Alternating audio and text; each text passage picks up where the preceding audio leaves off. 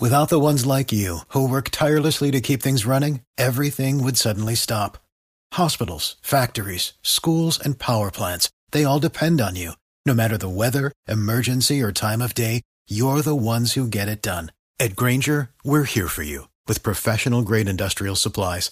Count on real time product availability and fast delivery. Call clickgranger.com or just stop by. Granger for the ones who get it done.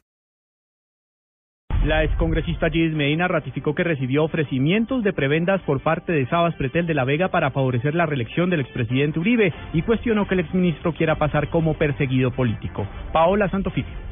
En diálogo con Blue Radio, la ex representante a la Cámara, Gis Medina, aseguró que el exministro del Interior y de Justicia, Sabas Pretel de la Vega, no es inocente, dado a que, según ella, Pretel de la Vega sí firmó los nombramientos de varios notarios a cambio de que ella votara por la reelección del entonces presidente Álvaro Uribe Vélez. Entonces yo no entiendo el por qué se niega a decirle la verdad al país. Yo no entiendo el por qué trata de decir que yo digo mentiras. Yo no he dicho mentiras, yo he dicho la absoluta verdad frente a los hechos. La Corte Suprema tiene más de 35 pruebas en contra de Saba, Diego Palacios y Alberto Velázquez. Gis Medina igualmente anunció que trabaja en un proyecto de ley llamado Ley Papal, el cual consiste en que cada visita que realice un papa a Colombia automáticamente se rebaje la pena a las personas condenadas por cometer actos ilegales. Paola Santofimio, Blue Radio.